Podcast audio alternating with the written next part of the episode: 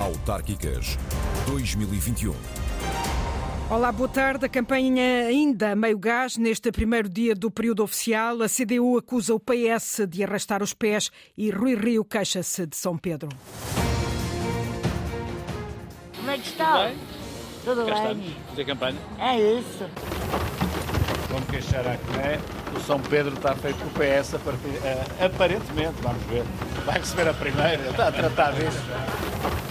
Eles, o PS, foi contrariado e a arrastar os pés. Apesar dos boatos, hoje fui vacinado na altura própria quando me chamaram. É verdade? Nós podíamos fazer visita. Eu, então, eu tinha. Vamos, vamos ao Cine, Pode claro ser? sim, claro Podemos ir conversando. Defendemos a necessidade crucial de implementar cotas para hotéis. Travar o risco do Centro Histórico do Porto perder a classificação do Património da Humanidade. Precisamos, sim senhora. Seja desta quantidade ou se calem os adversários internos. O pedido que Rui Rio deixa para dentro do partido. Os militantes do PSD receberam uma mensagem da direção do PSD, da direção do partido, com incentivos à mobilização e com um apelo a que até às eleições de 26 de setembro se calem as vozes discordantes. Rui Rio diz que este é um recado normal. Se o partido está ele todo mobilizado em eleições, aquilo que é mais importante para o futuro imediato do PSD é o resultado das eleições, é evidente que é de bom tom que estejamos todos unidos e que não se aproveite a campanha eleitoral para questões internas, para guerras internas ou para projeções pessoais eh, com objetivos eminentemente pessoais. Portanto, foi isto que a Comissão Permanente disse. Acho que é absolutamente linear que devemos ser solidários neste momento. Depois há os outros momentos para tudo e mais alguma coisa, mas agora eu acho que devemos pôr o interesse do partido e das populações e o respeito até pelos candidatos, que andam todos no terreno. São 64 mil pessoas que temos nas nossas listas que estão empenhadas a trabalhar e devemos naturalmente respeito. Um recado para quem o apanhar, diz Rui Rio, sem nomear nenhum dos adversários internos. São Pedro a interferir com a campanha e Rui Rio a queixar-se. Na guarda, por causa da chuva, não houve arruada. O líder do PSD resguardou-se num centro comercial com uh, Rui Rio a demarcar-se de um repto à Comissão Nacional de Eleições que tinha sido feito pelo PSD no Parlamento por causa uh, do uso da bazuca uh, durante a campanha para as autárquicas. Para Rui Rio, o discurso de António Costa é censurável, mas não é suficiente, Ana Isabel Costa, para seguir com uma queixa para a Comissão Nacional de Eleições. A chuva forte trocou as voltas a Rui Rio. Vamos queixar a Cné. O São Pedro está feito com o PS, a partir, uh, aparentemente, vamos ver. Vai receber a primeira, está a tratar disso. A chuva merece queixa à CNE, mas a atuação de António Costa em campanha, apesar de merecer reclamação, não vai ser enviada à Comissão Nacional de Eleições. Aquilo acho que foi uma, eu não estava lá no Parlamento, mas acho que foi uma força de expressão, não é?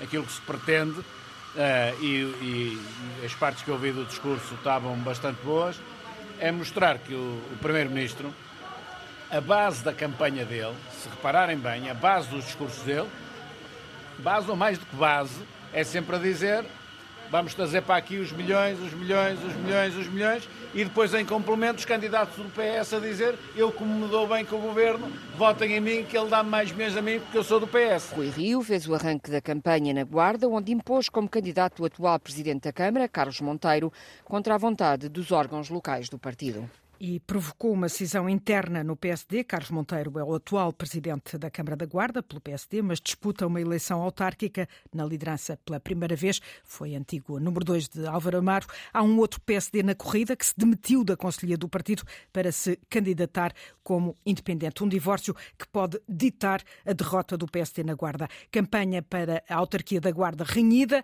na Guarda Distrito.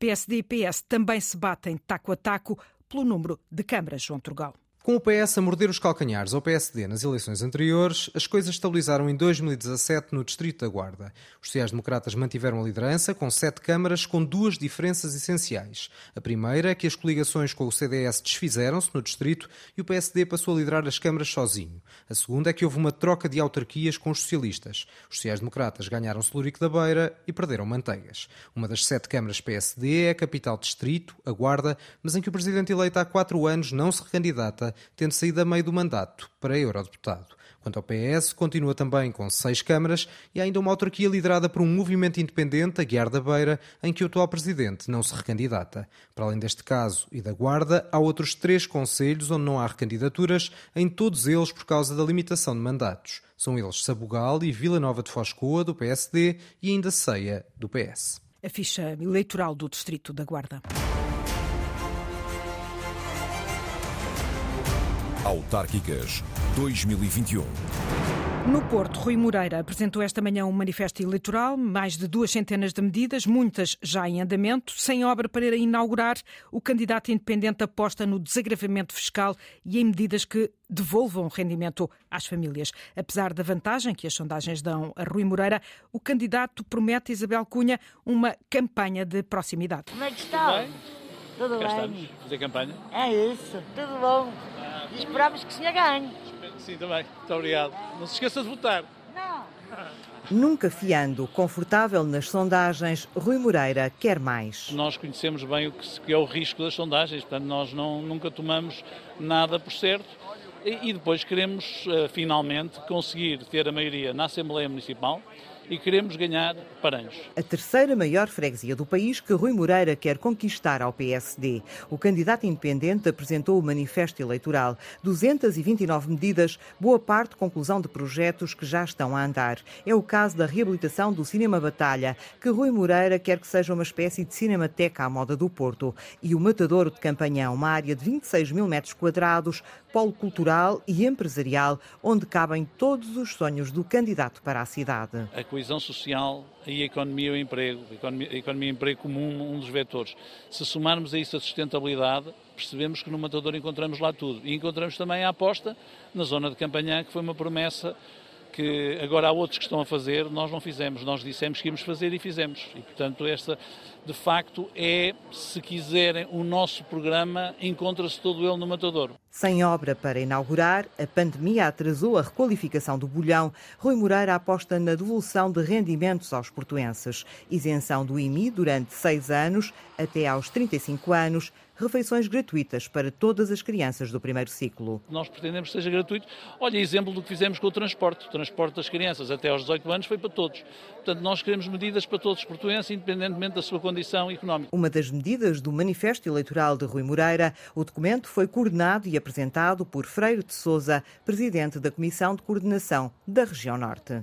E a candidatura do PS à Câmara do Porto apresentou uma queixa na Comissão Nacional de Eleições contra a distribuição do jornal de campanha de Rui Rio. Alega o PS que há uma utilização abusiva da imagem do candidato socialista à freguesia de Campanhã, com a simulação do boletim de voto numa candidatura que não aquela que encabeça. Ainda no Porto, alerta do Bloco de Esquerda, há um sério risco do Centro Histórico do Porto perder a classificação de Património da Humanidade. Na apresentação do programa para a União de Freguesias mais emblemática da Invicta, os bloquistas propõem-se travar o avanço desenfreado do turismo e apostam também, Luís Peixoto, em travar um outro problema que pode mudar a zona mais turística do Porto. Travar o risco do centro histórico do Porto perder a classificação de Património da Humanidade. Mário Moutinho, histórico do Bloco de Esquerda no Porto e candidato à mega união de freguesias do Centro Histórico. É um risco claro. No largo Artur Arcos, de frente para o Douro, Sérgio Aires, candidato à Câmara, defendeu que são precisas regras para travar o turismo desenfreado.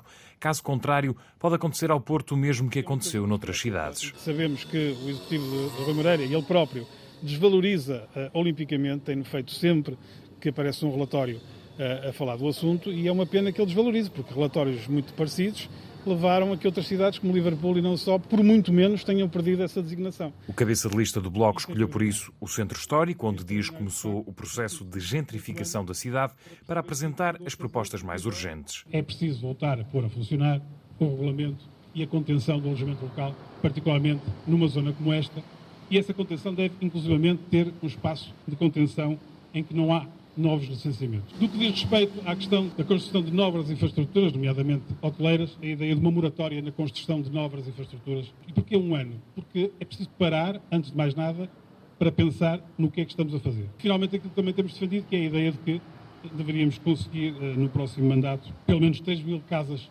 com rendas acessíveis, portanto, financiamento 100% público, de construção 100% pública e de propriedade 100% pública. Apresentação do programa do Bloco de Esquerda para o Centro Histórico do Porto perante cerca de 20 pessoas, entre as quais o deputado José Soeiro, que não discursou. O Porto foi precisamente o primeiro conselho da Praça do Município, uma série de grandes reportagens que vamos passar diariamente na Antena 1, depois do noticiário das 10 da manhã. No Porto, o microfone do repórter Nuno Amaral captou o espírito da cidade e olhou também para o mercado de droga a céu aberto à beira Douro. Começam a dar nomes esquisitos, que é para o Ronaldo, é para não sei quem mais, põem os nomes da Shakira, põem os nomes desconhecidos para irmos para comprar as minhas drogas. À beira do Jardim do Fluvial, à beira Douro, dezenas de avisos colados em árvores. Jardim livre de drogas. Ali a pasteleira nova é que é só pó. É só pó. Com a demolição do bairro do Aleixo, há dois anos, o rodopio Aziago mudou-se para outros dois bairros a poucos metros do rio. Eu Pinheiro Torres é aquele ali em frente. Pinheiro Torres e Pasteleira Nova, bairros que ganharam outro cotidiano. Vê-se bem o, o quê? A, a, a, venda do mercado da, da droga. São dezenas, centenas de pessoas a vaguearem pelas ruas, outras tantas a deixarem seringas pelo chão, pelos jardins. Vamos ao centro do Porto. Deixa-me falar. Oh, deixa falar não? Claro que deixamos. Eu não estou a ser gravada, filho. Está, está, estamos a O gravar. que é que é que eu diga, então? Onde estamos, por exemplo? Estamos na Rua da Fontaurina, na Ribeira do Porto, na Casa Lopes. Uma rua que, em 10 anos, vestiu outro cotidiano. Muitas mudanças. Houve muitas. Os vizinhos agora são todos estrangeiros, é só hotéis, alojamentos locais. Não há vizinhos nossos, portugueses. Ovelha Ribeira, total Miradouro. É mesmo bonita a música. É. Praça do município todos os dias depois do noticiário das 10 da manhã. Amanhã vamos estar em Almada. Em Lisboa, o PAN apresentou o programa eleitoral para a cidade. É um conselho onde o PAN aposta eleger um vereador, por isso, ao lado da candidata Manuela Gonzaga, esteve também a líder do partido, Inês Sousa Real, a acusar o presidente da Câmara, Fernando Medina, de ter uma visão curta do ambiente. Mário Galego. A atual Câmara de Lisboa tem uma visão curta do ambiente. Assim diz Inês Sousa Real, porta-voz do PAN. Aquela que tem sido uma visão curta do autarca Fernando Medina e do seu executivo, uma visão profundamente desalinhada com um dos maiores desafios do século XXI, o combate à crise climática, tem tido uma voz forte da oposição e essa voz tem sido indiscutivelmente o PAN. No lançamento do programa autárquico para Lisboa, criticou a decisão de Fernando Medina em ter posto a provedoria do animal na gaveta e também o urbanismo, que tem uma visão de betão e tem falta de visão para o turismo na cidade, com a candidata Manuela Gonzaga a propor cotas para os hotéis. Não podemos deixar de referir que não concordamos com a chantagem da, que Fernando Medina está a fazer com os alojamentos locais. Na sua maioria, de pessoas que criaram os seus postos de trabalho, reabilitaram um edificado e que estavam ao abandono da cidade e deram emprego a muita gente. O PAN propõe que estes proprietários possam suspender as licenças de alojamento local para poderem colocar as suas habitações ao serviço do arrendamento de média e longa duração. Por outro lado, salientamos que é curioso ver que o setor hoteleiro é um setor intocado, quando ocupa edifícios inteiros, quarteirões inteiros, onde poderiam estar dezenas e centenas de habitações. Neste sentido, defendemos a necessidade crucial de implementar cotas para hotéis. A candidata do PAN lançou ainda a ideia do protetor municipal do Tejo e também a criação de um observatório dos direitos humanos que possa combater, por exemplo, o assédio e a violência de género. Na primeira ação de campanha da coordenadora do Bloco de Esquerda sai a proposta para uma descida substancial dos passos sociais no entrocamento.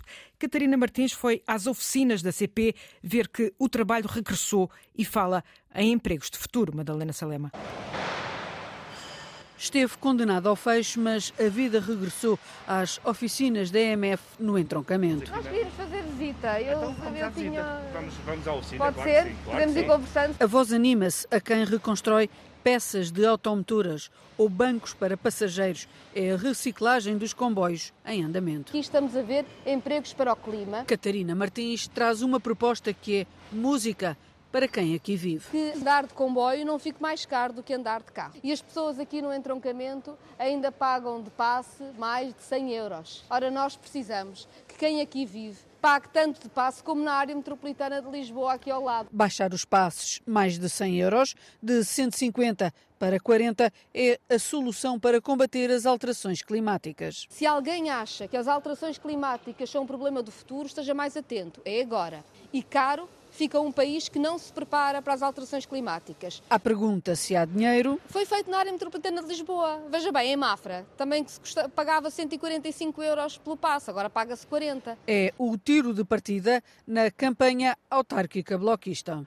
Pelo Alentejo, a CDU a revisitar hoje três conselhos que perdeu para o PS nas últimas autárquicas, Beja, Castro Verde e Moura. Jerónimo de Sousa afinou o alvo ao Partido Socialista. De manhã, o secretário-geral do PCP acusou o PS de seguir agarrado à direita e de chantagear os eleitores com as verbas da bazuca europeia. À tarde, já em Beja, desvalorizou o facto de André Ventura do Chega ser cabeça de lista à Assembleia Municipal de Moura e repetiu no Namaral que o problema é o governo e o Partido Socialista. O dia de Jerónimo de Sousa termina com um comício em Faro, antes visitas a Castro Verde, Beja e Moura, três autarquias que a CDU perdeu para o PS há quatro anos. Temos esperança de recuperar. De manhã, em Moura, Jerónimo apontou baterias ao PS, partido disse agarrado à direita, Moura, terra que tem agora André Ventura do Chega como cabeça de lista à Assembleia Municipal. Em Beja, à tarde, Jerónimo de Sousa respondeu às perguntas. O PCP garantiu não está entalado entre o Chega e o Partido Socialista. Eu acho que há um manifesto exagero portanto, em considerar que essa nova força política tem essa dinâmica e essa abrangência. E nós temos como posição em relação a isso portanto, digamos, não dar para esse peditório. Não vale a pena, repetiu, sobretudo devido ao discurso do Chega. Os populismos exacerbados para, portanto, a agressividade. O problema, volta Jerónimo, não é o partido de André Ventura e, de novo, o governo PS no meio do alvo do discurso. Consideramos que o grande problema não está no Chega, o problema está no governo e na sua política. Com as promessas, as promessas, naturalmente, podem atrair quem, portanto, se sente, digamos, referenciado para receber, portanto, esses, essas verbas para bem da sua terra, de, do seu conselho, da sua região. Em Beja, Jerónimo de Sousa falou sobre ferrovia, disse que a eletrificação proposta pelo governo não chega, quer uma ligação direta ao aeroporto da cidade alentejana, a Faro e a Lisboa. Jerónimo de Sousa, a afinar o alvo ao Partido Socialista, acusa o governo de arrastar os pés em medidas que já deviam estar em vigor. Sigo para a análise, convidado nesta edição o professor da Universidade do Algarve, Luís Serra Coelho. Eh, boa tarde. Eh, professor Luís Serra Coelho, Pergunto-lhe, uh, o poder local está sempre na primeira linha das políticas públicas? Já passámos a fase da urgência das infraestruturas. O que se pede à autarca de hoje, em 2021? Então, primeiro de tudo, muito boa tarde. Agradecer a oportunidade que me dá saudar a senhora jornalista e naturalmente cumprimentar o auditório da Antena 1. Essa é uma excelente questão, não é? Porquê? Porque os desafios que nós temos no século XXI uh, são diferentes dos que, dos que tínhamos no início desta, de, desta mudança de século. E, portanto, eu acho que há pelo menos aqui três aspectos que me parecem fundamentais quando pensamos nas autarquias uh, do momento atual. Primeiro, deste tudo, a questão da, do, do, da, da possibilidade das pessoas fruírem daquilo que são as suas cidades e, portanto, aí temos aspectos que vão desde a habitação aos transportes, à limpeza urbana e esse tipo de coisas. A questão também uh, das oportunidades que as pessoas têm para poderem fazer a sua vida económica nesses locais, e estou a falar claramente de questões ligadas ao emprego e do desenvolvimento económico. E depois, penso eu, que há um desafio que é constante e que, no fundo, vai seguramente marcar toda a nossa vida, que é a questão de lidar com as alterações climáticas e da forma como podemos compatibilizar os interesses humanos com aquilo que são os interesses do planeta, que já agora são também os nossos interesses. E, portanto, eu diria que são esses três aspectos fundamentais que qualquer autarca deve, estar, deve ter na sua mente. De sul, de sul a norte há dois problemas que atravessam grande parte dos municípios, sobretudo no litoral, a habitação e a mobilidade. Significa que, por si só, as autarquias não conseguem dar resposta? Eu teria claramente a ideia de que não, não é? Portanto, se pensarmos naquilo que é a questão dos transportes, muitas vezes as decisões não são do nível uh, local. Pensamos, por exemplo, aqui no Algarve, que estamos sempre queixados da questão da ferrovia e as decisões não passam naturalmente pela autarquia A ou B. Há aqui intervenção do governo que tem que ser naturalmente sensível àquilo que são as necessidades de, de, das populações. Na questão da habitação, há de facto mais capacidade das autarquias em intervir. Ainda assim, se a opção do ponto de vista da política pública para resolver problemas de habitação que são claramente prementes em muitos municípios deste país, passar pelo investimento público, então há um problema de financiamento que o Estado Central também tem que ajudar a resolver. E, portanto, eu diria que é mais fácil pensarmos na microgestão das, das autarquias locais em determinados uh, problemas relacionados com os transportes, por exemplo, a questão da política dos passos, a questão da frequência dos autocarros, esse tipo de coisas. Uh, na questão da habitação, pode haver alguns instrumentos de política que permitem, por exemplo, revitalizar partes das cidades que estão decrépitas e, portanto, através desses instrumentos que estão na iarga das, dos municípios, podemos fazer alguma coisa, mas digamos que a resolução macro destes, destes problemas não passa somente pela, pela, pela atuação das autarquias e está muito ligada àquilo que o Governo Central está disponível a fazer. Falta pensar a cidade em Portugal. Que cidades queremos? Aqui no Algarve há uma discussão interessante que tem a ver com a ideia das cidades como serem destinos uh, inteligentes. E essa é uma discussão que eu acho que vale a pena, sobretudo a partir do momento em que temos, no fundo, núcleos urbanos bastante desenvolvidos e onde a população, de alguma forma, se faz sentir em grande número. E, estamos a, e isso tem diretamente a ver com a boa utilização de recursos desde os transportes, por exemplo, que falávamos há pouco, mas não só, como por exemplo a fruição do espaço público, e isso ser, digamos que, mapeado e, e gestionado com base em boa ciência. E por isso precisamos ter cidades diferentes das que temos hoje que, eh, na grande, em grande medida, me parecem ainda o resultado da transformação que Portugal teve no final do século passado e que ainda não se atualizou para o século XXI. Luís Serra Coelho, professor da Universidade do Algarve. Amanhã de manhã, na Praça do Município, vamos até ao Conselho de Almada, que o PCP perdeu há quatro anos por pouco mais de 400 votos e que agora quer recuperar com uma candidata que veio de Setúbal. Um conselho que ainda é muito dormitório, metade da população trabalha ou estuda fora Grande reportagem da jornalista Paula Vera para ouvir amanhã, depois do noticiário das 10. Eu também volto amanhã com a edição da manhã do Jornal de Campanha, depois das 9h30. E pode seguir-nos ainda em RTP e nos podcasts da Antena 1 Autárquicas 2021. Autárquicas 2021.